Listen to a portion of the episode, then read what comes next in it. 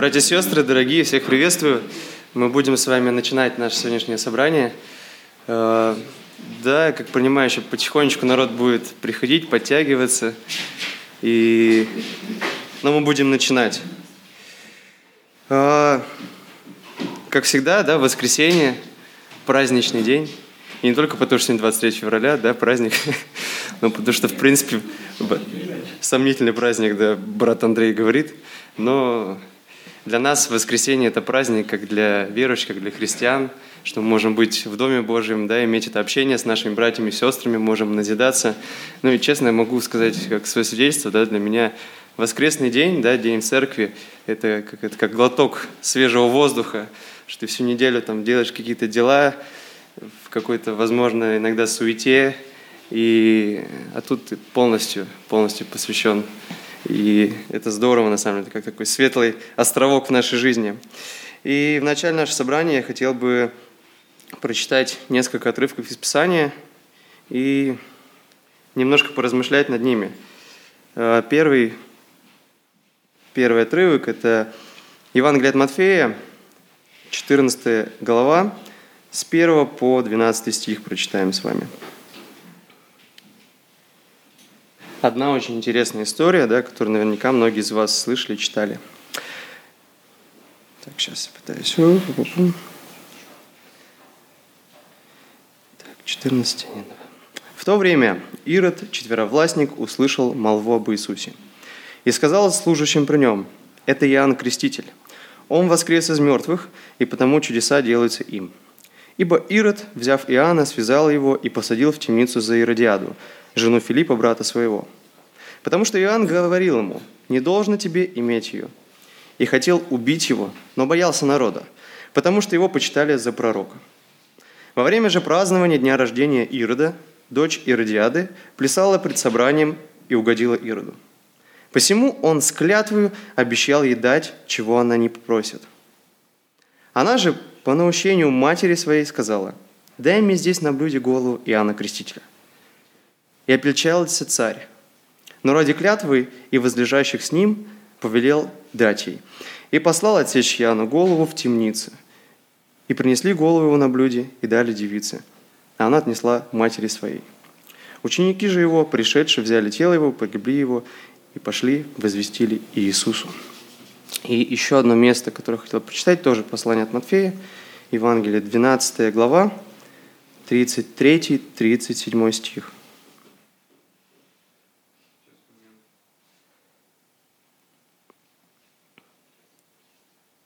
Или признаете дерево хорошим, и плод его хорошим, или признаете дерево худым, и плод его худым. Ибо дерево познается по плоду. Порождение Ехиднины. Как вы можете говорить «доброе, будучи злы»? Ибо от избытка сердца говорят уста. Добрый человек из доброго сокровища выносит доброе, а злой человек из злого сокровища выносит злое. Говорю же вам, что за всякое праздное слово, какое скажут люди, дадут они ответ в день суда. Ибо от слов своих оправдаешься, и от слов своих осудишься. Э, о чем бы я хотел, так вкратце, наверное, сказать, какую мысль? Я хотел бы рассказать о силе слова, о силе тех слов, которые мы с вами произносим в нашей жизни. И как мы видим, да, из истории с Иродом, он стал заложником своих же слов.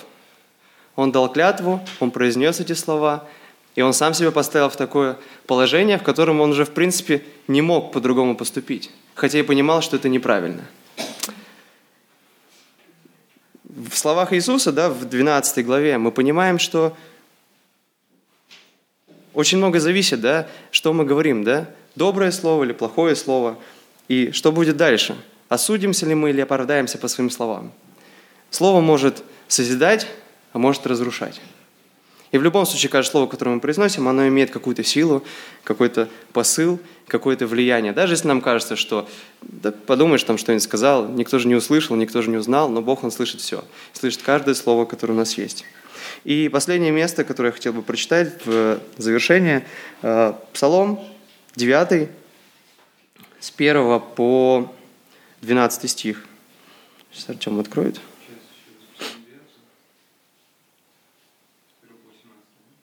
С 1 по 12. 9, да. Даже, может, со второго, в принципе. Буду славить Тебя, Господи, всем сердцем моим, возвещать все чудеса Твои. Буду радоваться и торжествовать о Тебе, петь имени Твоему Всевышний. Когда враги мои обречены назад, то приткнутся и погибнут пред лицом Твоим. Ибо Ты производил мой суд и мою тяжбу. Ты воссел на престоле, судья праведный. Ты вознегодовал на народы, погубил нечестивого, имя их изгладил на веки и веки.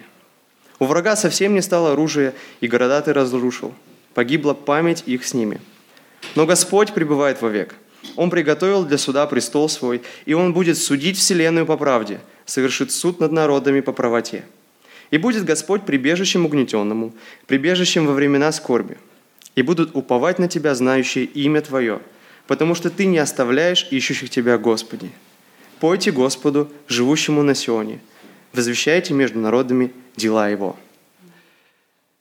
Мы сейчас с вами будем прославлять нашего Господа в пении – в каждой песне есть прекрасные слова, которые тоже имеют силу, которые способны менять нашу жизнь с вами, жизни окружающих наших, нас людей. И я бы хотел, чтобы, когда мы будем прославлять сегодня Бога, чтобы каждое слово было спето, произнесено осознанно, и чтобы действительно это была хвала Богу. Давайте встанем и помолимся. Группа прославления может потихонечку проходить занимать место. Дорогой, всемогущий Бог, наш Царь, наш Отец, наш Пастырь, я благодарен Тебе за Твою великую милость, за Твою любовь, за Твою благодать, Господь, по которой мы живы, по которой мы знаем Тебя, Господь, благодаря которой мы можем двигаться дальше, Господь, несмотря ни на что. Я прошу Тебя, Ты прибудь здесь сегодня среди нас, и сейчас в это время – во время прославления, во время хвалы Тебе, прими, Господь. Прими это, и пускай наша хвала, наше прославление, оно будет угодно Тебе. Веди сегодня нас Духом Святым, и за все это будет Тебе слава нашему Отцу, Сыну и Святому Духу. Аминь. Мир всем, братья и сестры. Знаете, интересно, вот раньше, помню, было время, когда меня так ругали, что я с планшетом выхожу. Нельзя, говорит, надо Библию обязательно брать. Потом тот, кто ругал, сам стал выходить с планшетом, потому что очень удобно. Время идет, все меняется, все. Когда-то на гитаре нельзя было играть. Считалось, что инструмент, мягко говоря, не от Бога. И потом мы видим, что идет прославление. То есть что-то меняется, и галстуки в свое время мы не носили, потому что стрелочка в ад указывает. Сейчас можно носить галстук и нужно носить галстук. В церквях даже специально галстуки висят для тех, кто пришел без галстука. Вот, а можно воды попросить принести? Да, что-то сохнет. Спасибо. И э, тоже с праздниками, то же самое, вот когда мы отмечаем, кто-то кто отмечает 23 а кто-то не, не, не отмечает. Ну, у каждого по-разному. Для меня это еще такое время, то есть я стараюсь отмечать любой праздник, потому что ну, это время, когда ты можешь о чем-то подумать. 23 я думаю там о своих родственниках, кто воевал. И думаю о том, какой я защитник, какой я мужчина на самом деле. Мужчина ли я, или просто штаны ношу, грубо говоря. Да? То есть мужчину что характеризует? Поступки, его поступки, спасибо.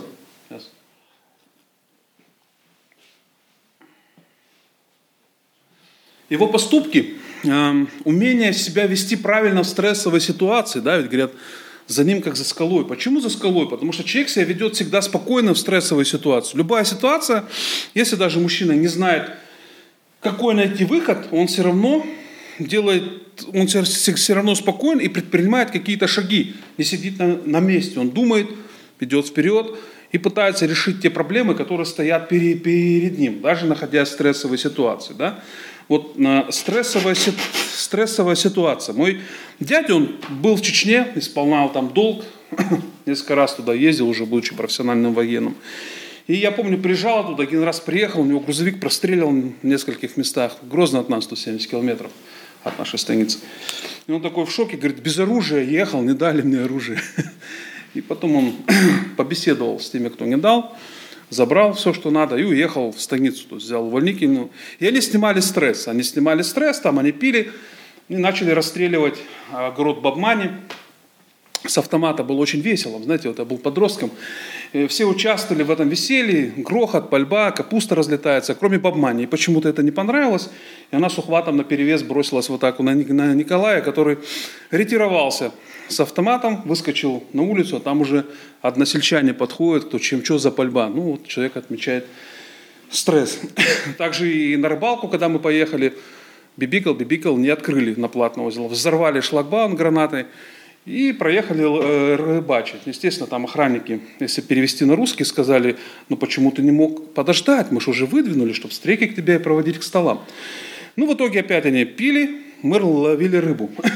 Вот так вот снимали стресс. И так большинство наших э, парней, людей, мужчин снимает стресс. Да? Э, мужики печали горе утопили в пьяном море. Есть такой стих. Вот. А, ну, знаете, и, или же человек замыкается в себе, или же он начинает нервничать. Ну, все мы начинаем. Кто из нас не, не нервничает?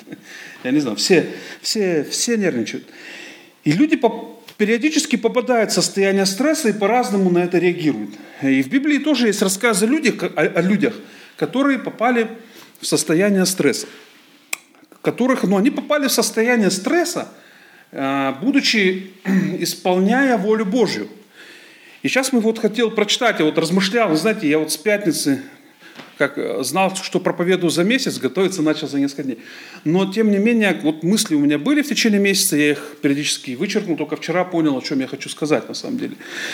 И о чем же я хочу сказать? И вот э, я бы хотел обратить наше внимание сейчас на Неемию. Это еврейский наместник Иудеи, а, которая в то время была при, под властью Персии при царе Артак, Артаксерксе, Ксероксе, или как его. Вот, это был пятый век до нашей эры. Соратники Ездры, вот был а, со, со, современник, так скажем, Ез, читая книгу Неемия и Ездры, это писали люди, которые знали друг друга, на самом деле. В то время стены Иерусалима вообще были разрушены. Э, храм был, там был упадок такой вообще и моральный, и Иерусалим был разрушен, храм, там ничего не проводилось абсолютно, все. Э, все заглохло, скажем так. Просто люди жили. Вот. Не соблюдали ни субботу, ничего. То есть они не, не было стен, не было храма, все было замусорено там после покорения. Вот мы в Тарнаузе были там после КТО, там жесть, опаленные подъезды, мусор тоже на улицах, а там вообще снесли стены, все было разрушено. То есть я представляю, насколько там было, насколько там было нехорошо. Ну вот. И Неемия, э, имя которого, э, кстати, переводится как «Господь утешит», Господь утешил Неемия. Он был виночерпием, виночерпием у царя. То есть у Бога уже был план. Бог знал уже, когда все это случилось. И он не просто так поставил Неемию виночерпием такая крутая должность, это, ну, повар Путина, Пригожин, все знают, да? Повара Путина, если ограниченная власть. Все такое, повар Путина, там в новостях он где-то мелькает, э, своя ЧВК, частная военная компания Вагнера, по-моему, у повара Путина. Я не знаю, готовит ли он Путину вообще, может быть, он не готовит, но вот повар Путина, этим все сказано. Мы уже понимаем, что человек достаточно крут. Вот. Эм, и э, первой главе он узнает, что стены ворота Иерусалима разрушены, начинает печалиться. Мы будем так вот э, идти немножко по книге Неемии. 1.3. Там можно высвечивать, можно не, высвечивать, если вы хотите на экран. да. Спасибо, кто работает, не знаю кто, но спасибо. Слава, ты, да, по-моему? Вот, сказали они мне, оставшиеся, которые, и сказали они мне, оставшиеся, которые остались от плена, находятся там в стране своей, в великом бедствии, в уничижении. И стена Иерусалима разрушена, и ворота его сожжены огнем. И что дальше? Неемия услышал эту вещь. Ну, можно сказать, ну да, разрушены, сожжены. Ну я-то при чем? У меня хорошая должность, я виночерпию царя, вообще как бы, ну, есть и есть, пусть там разрушено. Нет, Бог касается сердца Неемии. Смотри-ка, что происходит. Услышав эти слова, я сел и заплакал. Это уже четвертый стих первой главы. «И печален был несколько дней, и постился, и молился пред Богом небесным». далее он начинает молиться и плакать, исповедовать все грехи Израиля. И мне нравится, как заканчивается первая глава. Неемия 1.11. Неемия, то есть, попадает в такое состояние шока, для него уже белый свет не мил, как бы не, небо совчинку, он просто молится и понимает, что народ грешен, что они забыли субботу, они все забыли, все разрушено, и он начинает скорбеть, молиться, поститься, и в 11 главе он говорит, молю Тебя, Господи, да будет ухо Твое внимательно к молитве раба Твоего и к молитве рабов Твоих, любящих благоговеть пред именем Твоим. И, благопос... и благопоспеши рабу Твоему теперь, и веди его в милость у человека сего. Да? У какого человека? Наверное, у царя, я так думаю. Мне очень нравится. Благопоспеши рабу твоему, и путь ухо твое внимательно к молитве раба твоего. Спасибо. А, и далее что? Все? Нет. Далее Бог начинает работать. Бог достаточно уже поработал с Неемией, э, показал, коснулся его сердца. Неемия принял выбор, он стал печалиться, молиться, он понимает, что надо что-то делать. А что делать? И далее Бог так интересно подводит, мне очень нравится. Неемия, 2 глава, с 1 по 6 стих.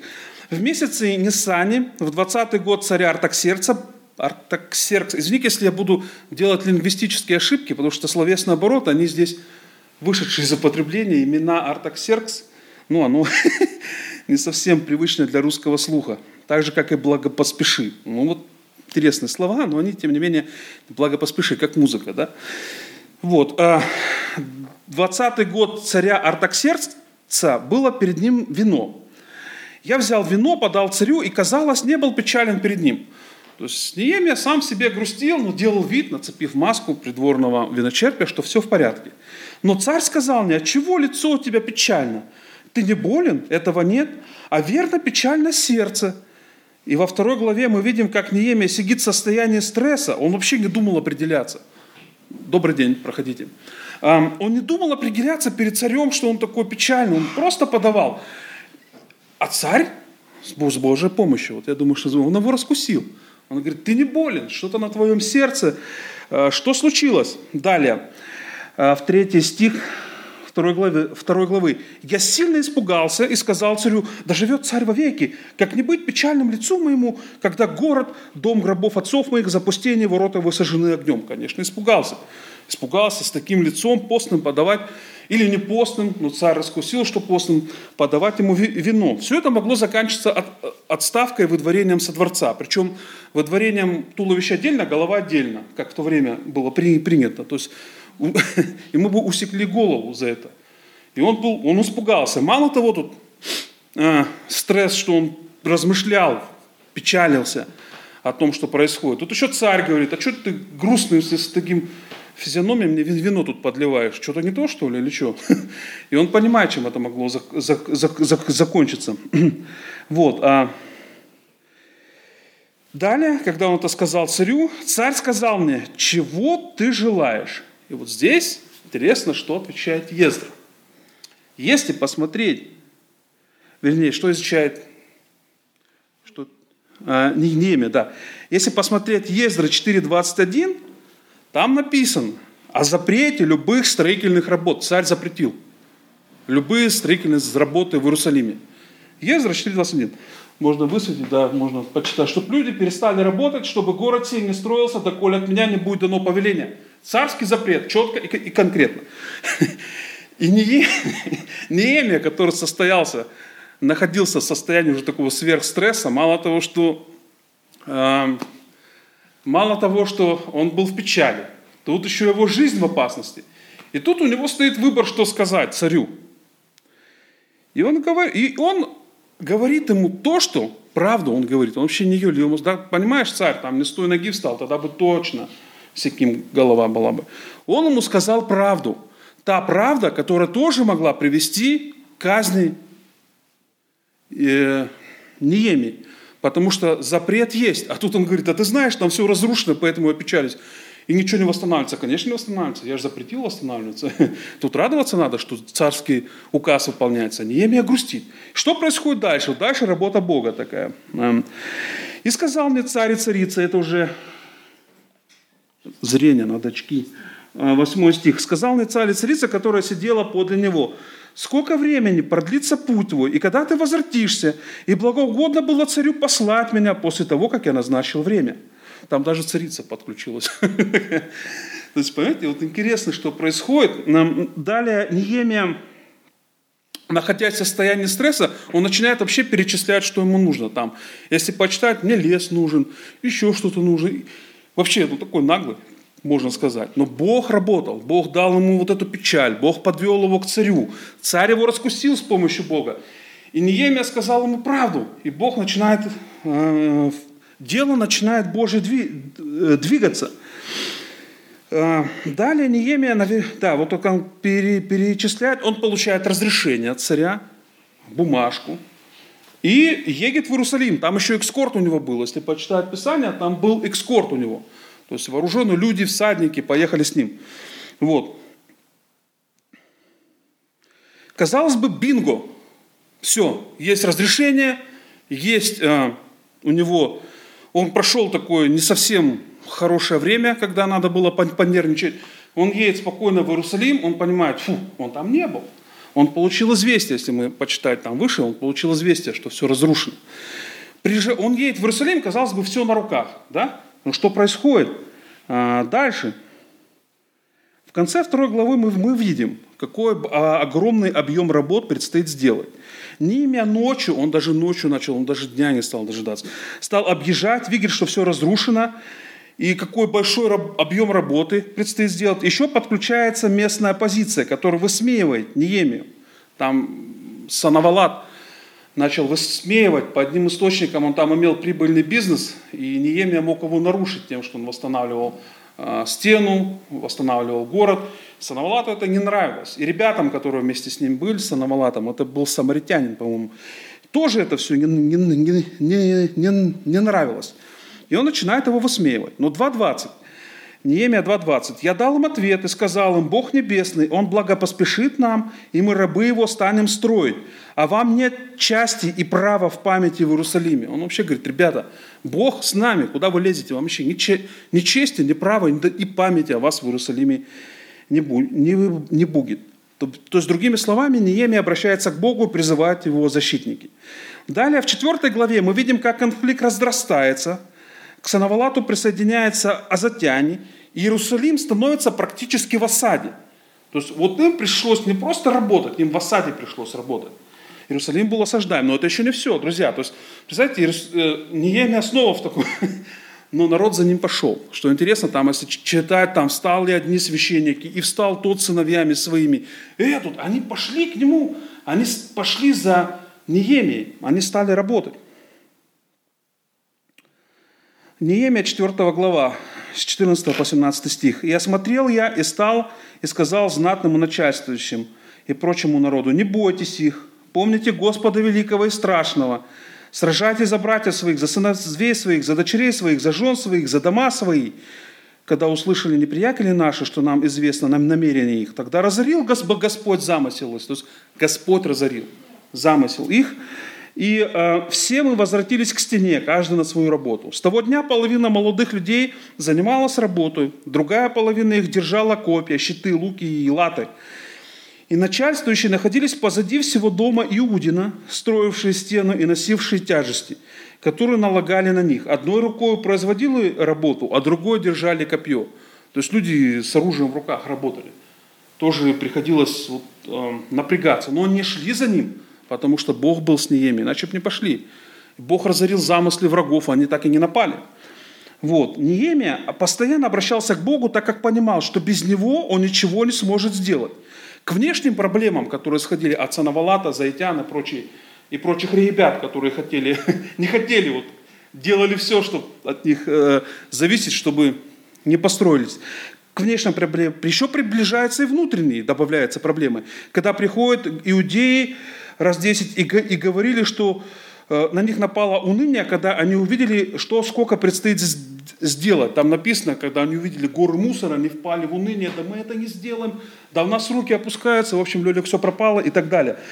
Вот. Далее там еще стала вырисовываться картина нехватка хлеба, совсем как в смутное время в 1561 году, 1601 году когда вот э, было смутное время, царь Борис встал на престол, и все шло хорошо, но не хватило хлеба, что привело к смутному времени. Тут Тут тоже не хватило хлеба. И казалось бы, вот сейчас смутное время начнется, потому что людям приходилось впахивать, а кто будет, кто будет работать. Но а, в шестой главе его вообще Санавала там письмами начинал троллить, если почитать, он ему постоянно слал, давай-ка встретимся, что ты, а кто-то, давай там один на один. Ну это грубо вот нашим современным языком. Он постоянно его начинал доставать. И мало того, они попытались убить Неемию. Что в итоге? Чем это все заканчивается? Заканчивается тем, что стена была восстановлена, храм. Народ начинает читать Слово. Они собирались читать Слово. То есть духовное и просветительское возрождение. Неемия с помощью Бога он достиг своей цели. Вот скажите, а, а Бог вложил в сердце Неемию эту мысль, и Неемия, несмотря на стресс, достиг эту цель. Там еще было, что Неемия в конце уезжал, и народ снова впал. Вот кот из дома, мыши в пляс. Не успел Неемия отлучиться, все, там опять что-то началось, непонятное брожение, Неемия приезжает, они снова все начинают молиться, читать Слово и пребывать в таком духовном, духовном это. Вот э, смотрите, Бог вложил э, в сердце Неемию эту, эту мысль. Мысль, что что-то нечисто в Иерусалиме, что надо что-то предпринимать. И Бог его вел. И Неемия находился в состоянии стресса, сверхстресса и сверх-сверхстресса. То есть, читая, я представляю, себя на, на месте Неемии. Вот, скажи, легко ему было или нет? Вопрос в зал. Легко ему было? Справился ли он, если бы не Бог? Вообще не справился. Мне кажется, что если бы не Бог, весь этот бизнес-план по восстановлению Иерусалима, стены, и возрождению там, израильского народа, грубо говоря, он бы закончился еще на этапе вопроса царя, что ты с хмурым лицом мне подаешь? Ну и все. И Неемия больше бы мы не слышали. И царь его больше бы не видел. Но Бог вел. Несмотря на то, что Санавала там выступал, вот эта вот внешняя позиция, внутренние начались проблемы, когда там Неемия был посвящен, он шел по своему пути, и он все время говорил, «А, я дал им ответ и сказал им, Господь Небесный да благоволит нам.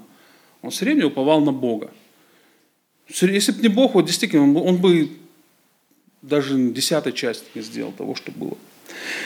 Есть и другие примеры в Библии. Моисей, да, я уже о нем говорил, мне очень нравится один момент, я как бы уже проповедовал на нем, поэтому не хочу заострять внимание, просто упомяну, что Моисей тоже попадал в состояние сверхстресса.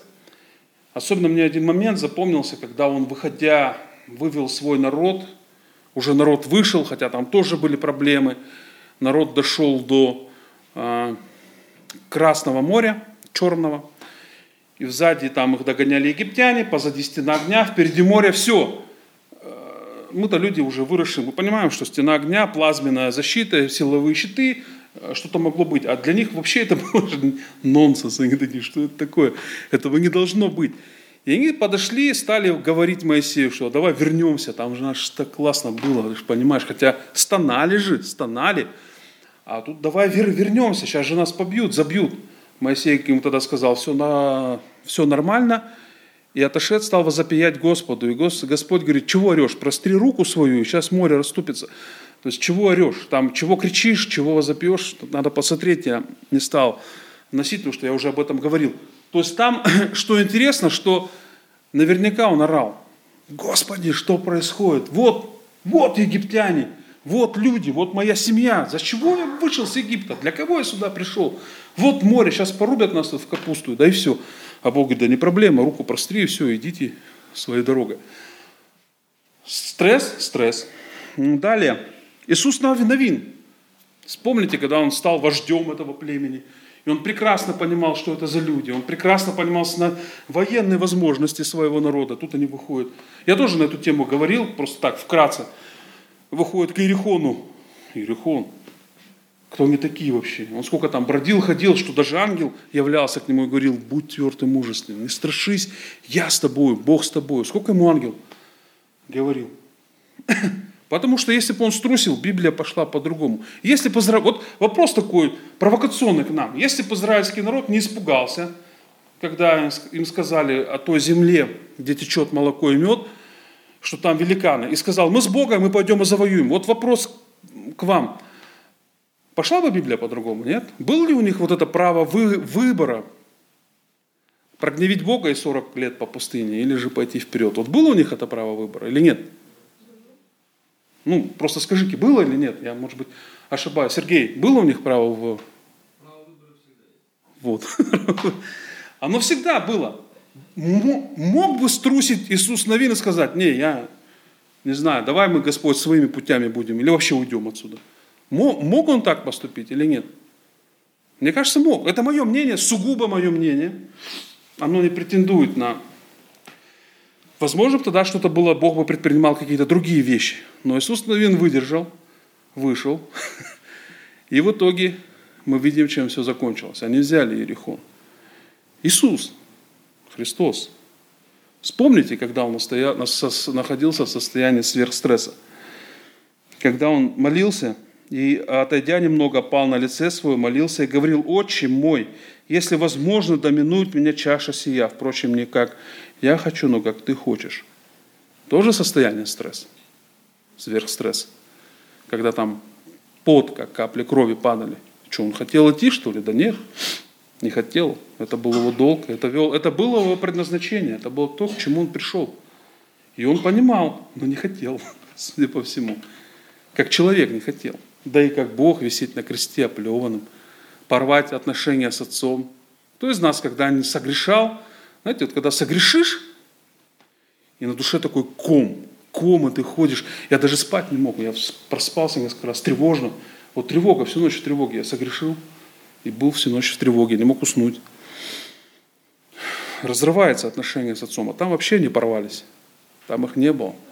Отче, отче, для чего ты оставил меня? Вспомните, пот как капли крови. Кровь как пот, да? Капала. То есть там кто-то уже проповедовал тоже на эту тему, но хотел сказать, что капилляры рвались.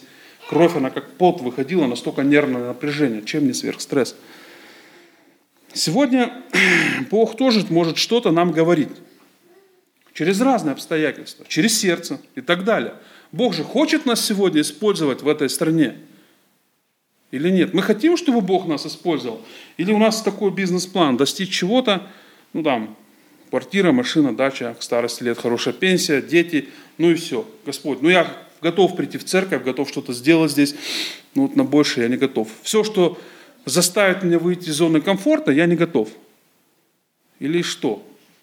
Я это к чему говорю? Что Бог может нам сегодня проговаривать. И этот путь тоже, который Бог нам говорит, он может быть стрессовым. И мы можем не видеть вначале вообще всю, всю картину того, что Бог нам предлагает, мы можем ее не видеть. Просто Бог может нам проговаривать, а давай-ка ты вот сюда, а давай-ка ты сделай это. Вот. Как, как не видел ее Неемия, он вообще не видел всю картину. То есть он, вот этап решен. Сначала царь. Решил этот вопрос с царем, решил, дальше приехал, ох ты, сколько надо делать, собрал старейшин. Решил вопрос, решил, оппозиция – внутренние проблемы. В итоге вопрос решался поэтапно. Бог был с ним. Вот у меня есть знакомый мой, хороший друг мой. Он тут же был, я уже о нем говорил. У него был такой выбор.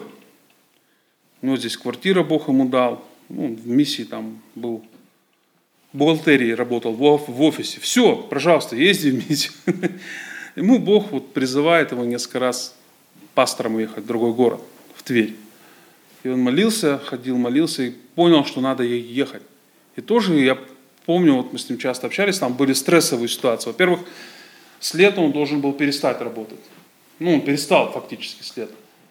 И там а, надо было еще оставаться какое-то время в Питере, что делать полгода, да? И миссия его оставила еще на полгода. Вообще практически. Ну, пошли, так сказать, навстречу. Потом искать квартиру. Он говорит, квартиры как здесь, цена в Твери аренды. Ну, не, ну, нашел трешку не за 25, а за 15. Верующие ему уступили на 10 тысяч. Потом я ему звонил там позавчера и говорю, ну что там, у тебя деньги появились, то что его взяли церковь на, на поддержку, но он отказался за какие. За январь он отказался. Он говорит, не хочу, чтобы там были какие-то эти, я просто отказался. Вот я говорю, а сейчас тебя взяли уже на поддержку? Он говорит, а, ну, пока нет, надеюсь, что вот сейчас будет уже. Я говорю, давай я тебе деньги чуть-чуть пришлю. Он говорит, интересно, Бог делает. Ты еще кто-то позвонил. Вообще разные люди там. Раз и все. Бог заботится, да? Стрессы, ну, думаю, да, переживал, но не стрессы. То есть какие-то волнительные вещи, сейчас там начинается вопрос от пасторского служения в Твери. Он его, я смотрю уже там, там, по, по, по, по, по, фотографиям. То есть Бог может быть нас куда-то призывать или к чему-то призывать, что кажется невероятным и стрессовым.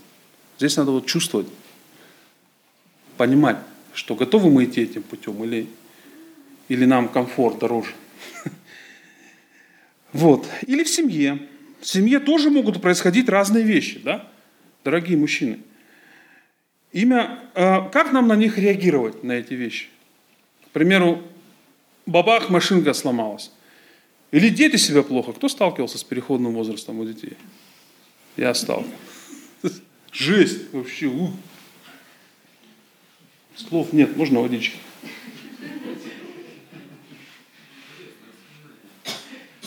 Или еще какие-то другие вопросы, связанные с финансами. Или еще с чем-то. И что мы начинаем? Я начинаю иногда нервничать. Ух, все уже достало, да? Я, это, это, это неправильно. Не надо. Никогда не делайте эти трюки дома. Они выполнены профессиональными трюкачами. Нет, никогда не надо нервничать. Вот мне очень нравится стих. Имя Господа – крепкая башня. Убегает в нее праведник и безопасен. Знаете, мы должны с вами, да даже не только мужчины, но и женщины, уходить в эту крепкую башню, которая является, вот убегать в эту, потому что только там мы в безопасности. Потому что Бог всегда действует не так, как вот мы ждем, не так, как мы представляем, не так, как принято в этом мире. В этом мире что вот мне вот постоянно кто-то, да, решай вопрос с жильем. 40 лет ты не решил, надо же уже что-то, квартира, да, да придет, у меня другие задачи. Пришло время, у нас появилась эта дача, она у нас стоит с домом. Мы ее, кстати, продаем. Вот, а, придет время, появятся, появятся другие вещи, которые Бог даст. Понимаете, вот они появляются. Бог их дает. То есть Он не просто вот так дает. Ты приходишь, тебе так вышел на улицу, такое с неба ключи, и такое право собственности. Такого нет. А, он просто показывает путь. Где-то вот, у меня друг тоже квартиру приобретал, он говорит, сколько не бились, нет.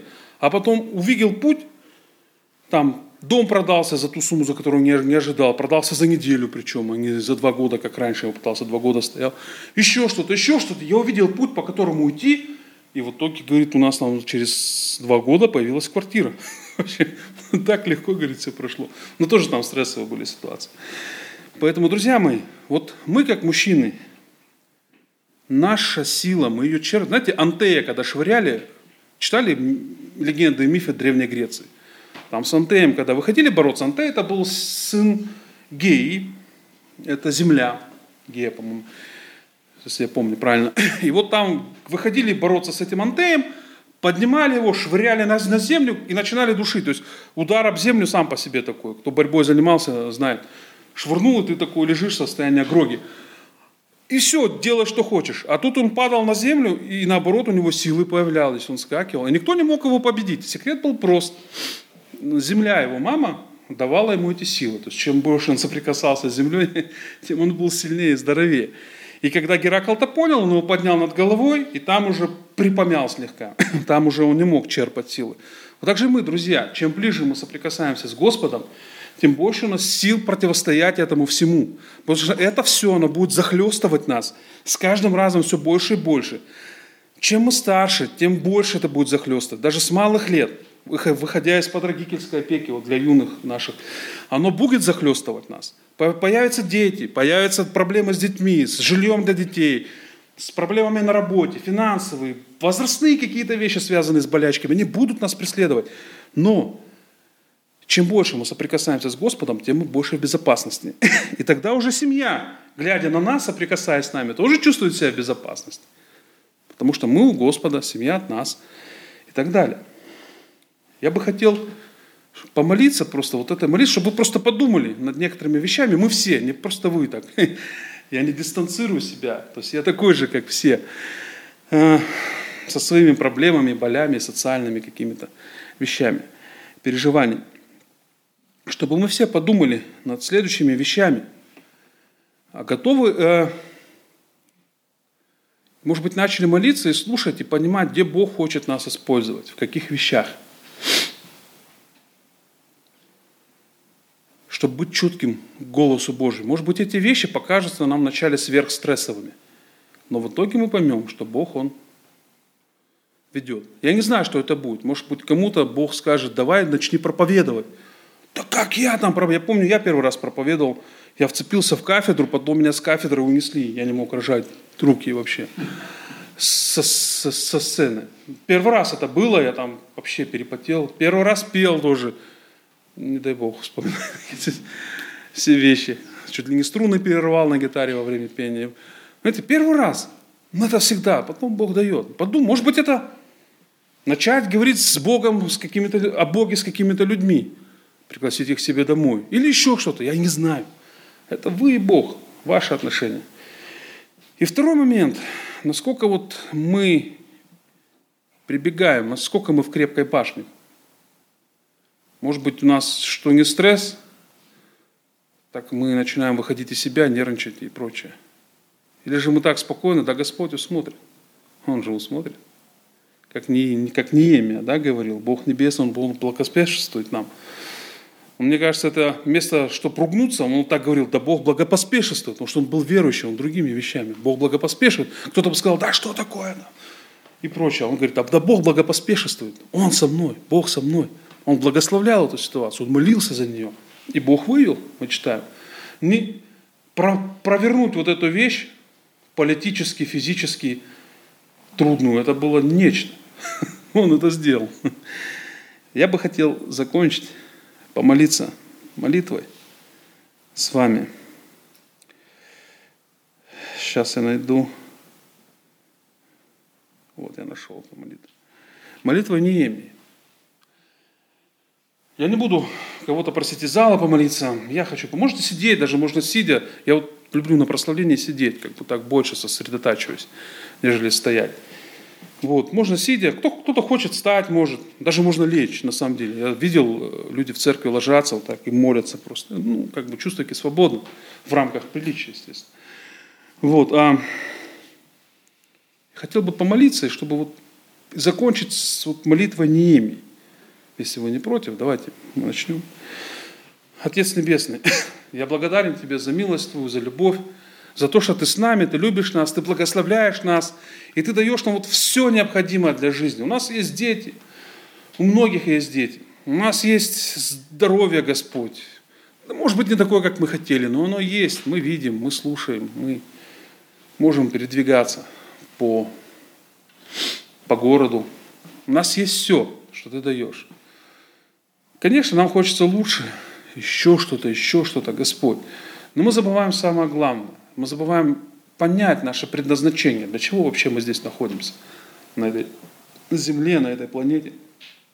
Для чего ты нас привел к себе и даешь нам все это? Чтобы мы просто прожили жизнь как биореакторы, перерабатывая еду и получая наслаждение. Или чтобы мы могли вот выйти за какой-то наш круг комфорта и сказать, Господь, вот давай, поспешествуй, я готов. Мне страшно, но я готов.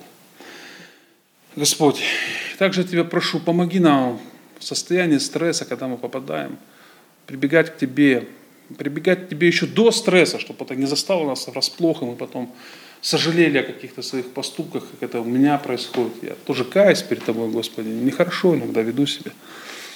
Отец, я прошу, благослови, благослови нас, благослови нас – просто искать утешение в Тебе. Ты крепкая башня, убегая в Тебя, мы безопасны. Чтобы через нас это чувство безопасности распространялось на всю нашу семью. Благослови, Господь. Молю Тебя, Господи, да будет ухо Твое внимательно к молитвам рабов Твоих и к молитвам рабов Твоих, любящих благоговеть перед именем Твоим, и благоспеш... благопоспеши, благопоспеши рабам Твоим теперь, и веди нас в милость просто в свою милость перед лицами разных людей и обстоятельств, Господь. Пожалуйста, будь с нами. Аминь. Друзья, а, хотелось тоже поделиться о том, что делает Бог а, в нашем служении, потому что даже не ожидаешь иногда, какие вещи могут произойти. А, когда я последний раз тут был, не помню. Мы просто так вынуждены из-за того, что время здесь другое, как бы вечера нам иногда нужны посещать э, церковь на Блохина. Ну и там мы очень сработались с ребятами с Блохина. Вот, а, хочется поделиться благословением, то есть вот проходит English Movie Night, и мы в этом году его кардинально переделали, конечно. То есть у нас вначале такое знакомство, потом идет слово, слово пастора. Мини-проповедь на 10 минут. На каждом английском языке, там, исходя из того, что было. К примеру, Монг там переживал и сделал то-то. И пастор Александр, он говорит, вот мы тоже переживаем, и что мы делаем? А вот Библия на это говорит, вот это, вот это, вот такой-то стих и такое толкование. И люди слушают, то есть приходят, слушают, сидят, там, кто-то такой это. Вот, потом мы стали проводить интерактивные богослужения по вторникам совместно с, с церковью. Вот первое у нас было 24 а, декабря, посвящено Рождеству, конечно.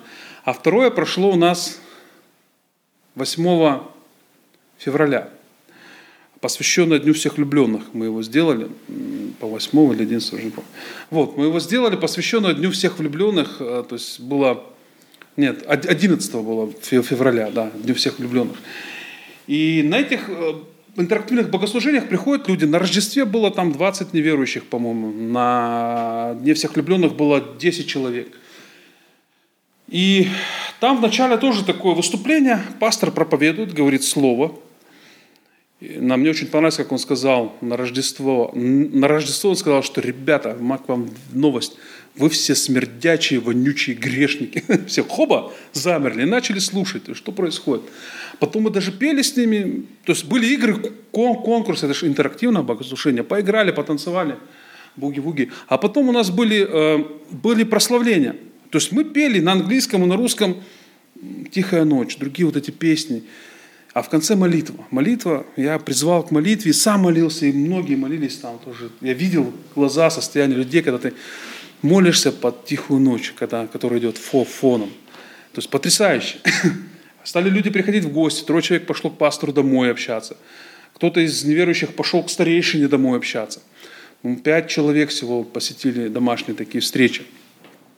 Потом у нас, когда это было все на День всех влюбленных, тема была а, кто же, ну, о, о любовь. И тоже проповедь была самый крутой романтик – это Христос. Он даже вот использует, вот самое сильное чувство – это любовь. И Господь использует это, говорит, ребята, я к вам так отношусь, как вот вы моя невеста, я ваш жених. Это круто. И тоже молились, размышляли на тему любви и молились в конце за наших жен будущих, за и так далее. То есть я молился, я ведущий. Спасибо, друзья, за молитвы. Огромное так, благодарности будет чуть позже. А, еще хотел сказать о том, что Наш клуб 61-го шарта на Парнасе. Кто помнит Боровкова Сергея? У нас прошли два мероприятия совместно с соцзащитой. Это было в январе. Два новых года мы проводили. Причем соцзащита сама приглашает людей, сама раздает пригласительные и предоставляет бесплатно помещение. И сейчас мы планируем провести совместные мероприятия под названием «Английская Олимпиада» где-то в апреле она будет, нет, в конце марта, в конце марта будет Олимпиада, на которой мы хотим с приглашением команды как Connect, вот дети помните Connect? А, они сейчас все ушли практически. Но Connect – это вот английский лагерь. Команда Connect приедет проводить эту Олимпиаду. Через них есть выход на школы через соцзащиту. Ну, хороший выход на школу. И вот эта вот э, директор соцзащиты, она была на Машиных учительских встречах. Ей очень понравилось. Она еще раз там будет приходить. И она добавилась в чат, попросила добавиться, где там христианские размышления и прочие, прочие, прочие вещи. Она нас попросила помочь одной семье. Мы поехали помогать с продуктами. Заходим, там женщина разбитая параличом два раза и дочка 14 лет. Дочка читает Библию сидит. Но они неверующие. Но она. Почему ты Библию читаешь? Мне нравится. Вот она мне иногда звонит по, по 27 раз в день, она считала один раз. Я не беру иногда трубку, потому что ну, я не могу с ней все время общаться. Но она ищет этого общения. Мы к ним еще раз ездили. И еще раз пойдем отремонтировать стиральную машинку. Хочу, там я понял, в чем проблема. То есть вот такие вот такие, такие вещи происходят. И спасибо огромной церкви за молитвы, друзья. Потому что вот сколько я вижу, сколько людей не просто слух, слух, слушают Слово, они знают, что будет Слово, они приходят, они молятся, они слушают проповедь, им интересно. И вот такое развитие в Мувинайте, в учительском служении, будет сейчас ужин евангелизационный 15 марта будет проходить, сейчас идет подготовка. И огромное спасибо церкви за молитвы, просто, ребята, большое. Я выкладываю в чате, прошу молиться, вижу там, все молятся, молятся. И хотел поблагодарить Иру Моисееву, сказать огромное спасибо, Ира, за помощь в приготовлении пригласительных. Вот мы через Иру все время делаем пригласительные. Текст, картинка, Ира сам так делает просто. Очень классно. Спасибо Оксане за то, что они, она, знаете, вот песни хотелось исполнить авторские на, на разные вещи. И я помню, я нашел авторов песен, которых я слышал в 2001 году, нашел их через интернет, два дня искал. Они одну мне прислали, одну забыли вообще. Я вспомнил сам, погрузился в какое-то состояние, вспомнил куплет, припев, написал Оксане, говорю, надо еще сочинить два куплета. Оксана сочинила два куплета. Потом пели мы этих христианских... Саша, что ты делаешь? Вот теперь Господь не даст награду. Все? Даст, даст, ты не переживай, не переживай трудящихся достоин похвалы. Мы можем сейчас, конечно, споить богословский диспут, но мы не будем этого делать. Вот, и спасибо, вот сестра, которая, да, за ваш презент для этих людей, которые вот разбиты параличом. Ольга Александра передала соленья, передала другие вещи. И тоже очень благодарность вам большая, что... И 500 рублей. Большая благодарность за то, что вы это все передали. Нет, я просто поблагодарил. Это словесная награда. Награда от Господа она будет. Э, я считаю, что нужно говорить спасибо. Это, это правильно, это важно. Потому что вы старались, но почему я не могу поблагодарить? Сказать спасибо просто. Продолжайте молиться, друзья. Мы сейчас переключаемся на служение мусульманам. Уже прошло обучение на Поклонной горе, было 19 человек. Я организовывал с Петром Манычем. Потрясающее обучение. Я много узнал, оказывается, сколько в об Исе Аль-Масихе говорится в Коране. Используя Коран, можно бить врага их же оружием. Да? Я просто в шоке был. Сейчас будет еще один уровень. Э, этот же первый модуль будет проводиться для тех, кто не успел. А в марте тоже будет, не помню число, ежедневники. И потом мы потихонечку переключаемся на Москву и переезжаем туда, скорее всего, в июле. Потому что там 5 миллионов мусульман, Петр Иванович не справляется. И тоже Бог нас ведет. Я не хочу туда ехать вообще, это Москва. Нет, ну так складывается все, что ну, приходится. Да, вот даже нет желания, но надо. И Бог так ведет туда нас. Поэтому молитесь тоже, пожалуйста, об этом, о тех людях в Москве, школы, садики. Я помню, сюда переезжали, в Питер тоже был стресс с Питера еще, потом мы с Москвы в Иваново переезжали, с Нальчика в Москву. Было очень много переездов. Такого рода жизнь. И еще раз, друзья, спасибо за молитвы, за ваше участие. Пусть Господь вас благословит и сохранит. Аминь. Приветствую, дорогая церковь, вас, любовью нашего Господа Иисуса Христа. Будьте все благословены, мир вам. Я тоже хочу в продолжении брата Александра поблагодарить всех сестер, кто молился за меня. Я болела, я очень тяжело. Я пять дней вообще ходить не могла, я по стеночкам вот так ходила. И Оксаночка к концу, вот к воскресенью, как мой старший сын говорит, мамочка, я так чувствую твою молитву физически, на уровне физическом. И я почувствовала, мне вот легче, я уже начала тут метушиться, это. И к вечеру у меня младший пришел, я уже там, и я так переживала, что я цель, потому что я очень редко, я вот за 7 лет, я ни разу по причине болезни не пропустила цель, а здесь уже раза два-три. И это меня так уныние, так меня угнетало, меня так это мучило. А муж говорит, а что ты так переживаешь, ты на служение пошла, вот ты, э, ты же добро должна делать, вот ты сыну помогла, там я его собрала, это самое. Кстати, тоже хочу сказать спасибо тоже большое за молитвы сына, вы когда-то молились он начинает все расспрашивать, начинает интересоваться, его душа рвется, просит телефон какого-то брата, я еще морально не готов, вот я хочу 21 может, там были молодежные съездить. Ну да, мам, конечно, я говорю, ну смотри, в общем, я так рада. И я когда его даже силы мне дало, я проводила его до метро и иду назад, Иду, и так, я так устала, я и физически измотана была. У меня помимо болезни у меня очень много всего. Там проблем свалилось. Подруга от рака умирает, молодая, красивая. Вот за нее тоже. Это, это что? В общем, все в кучу. А я же близко все принимаю. И я иду назад, его проводила, и дождь идет. Такой сильный дождь прям по лицу. Я иду и пою. Мне когда-то мой духовный наставник, тоже была Леночка, она пели песню «Дождь, дождь, серебряный дождь, Духа Святого». Иду, думаю, Господи, наверное, это к добру, к хорошему, что омывая, очищаясь. И я такая, в общем, спасибо всем вот за молитвы. А песня я не готовила, спасибо, Олег, что мне предложил. Просто песенку я ее знаю, но от волнения, может, забуду, буду подглядывать. Ну так, может быть, там мотив. Она почему-то пришла, вот эта песня. Нет, не знаешь даже, когда и где С этой жизни ты уйдешь, Но продолжаешь ходить во тьме, Против Бога ты идешь.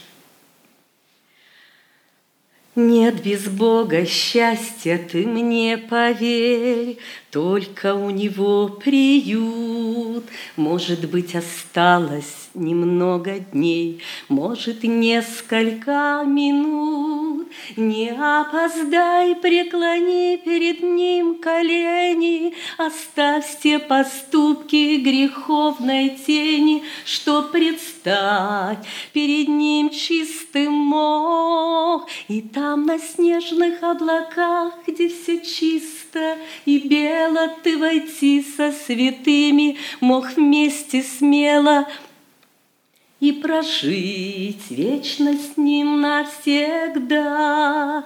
Если ты подумал, что жизнь длинна, нет, она совсем как пар, ты поторопись, коротка она, И прими спасенье дар.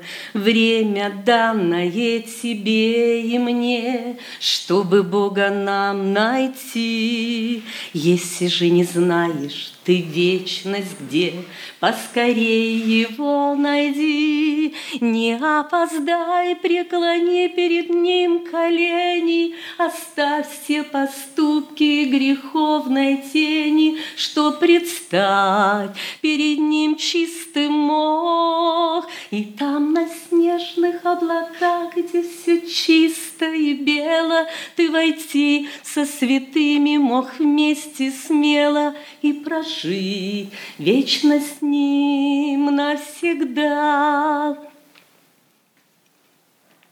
Счастье очень близко, возьми его, Бог давно зовет тебя, радость и спасение у него, Можешь стать его дитя, Только стоит голову склонить И сказать ему прости, Станет небо высь и тебя манить, Можешь вечность обрести. Не опоздай, преклони перед ним колени, Оставь все поступки греховной тени, Что предстать перед ним чистым мог. И там на снежных облаках, где все чисто и бело, Ты войти со святыми мог вместе смело и прожить вместе с ним навсегда.